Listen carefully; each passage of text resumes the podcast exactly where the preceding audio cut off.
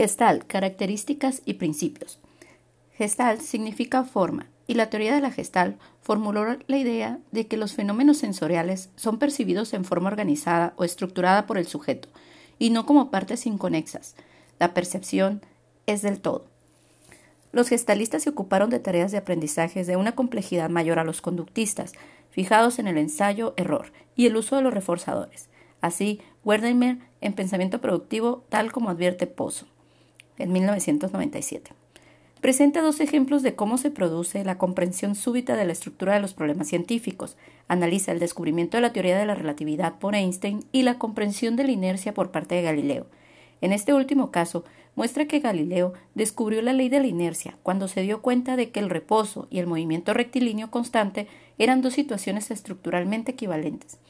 De esta forma, organizó completamente la estructura conceptual de la mecánica, al interpretar el reposo como un caso de velocidad constante, dado que la percepción en su regla sería fundamental en dado que condición productiva del Einstein o visión, y en este caso del aprendizaje, la función del docente es el de identificar el campo perceptivo en el cual éste se juega, en términos generales, de organizar los recursos materiales y afectivos para facilitar el alcance de las metas que el sujeto que aprende se trazaría dentro de dicho campo.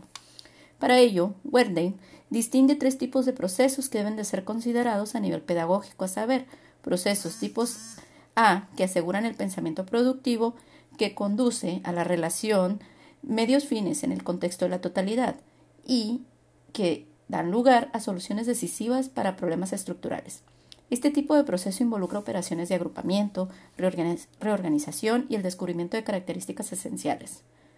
Por lo demás, no ha de confundirse al Eisenach con procesos de tipo y que se ubican en el discurso pedagógico conductista, el aprendizaje por asociación, el condicionamiento prueba-error y que en su confusión, desenfoque y precipitación al extraer conclusiones darán el pensamiento productivo.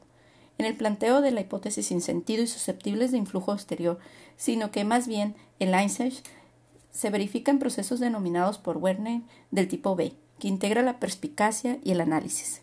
El pensamiento productivo es entonces el que logra articular relaciones todo parte, todo cualidades, en búsqueda de la verdad estructural, produciendo nuevas y mejores gestals.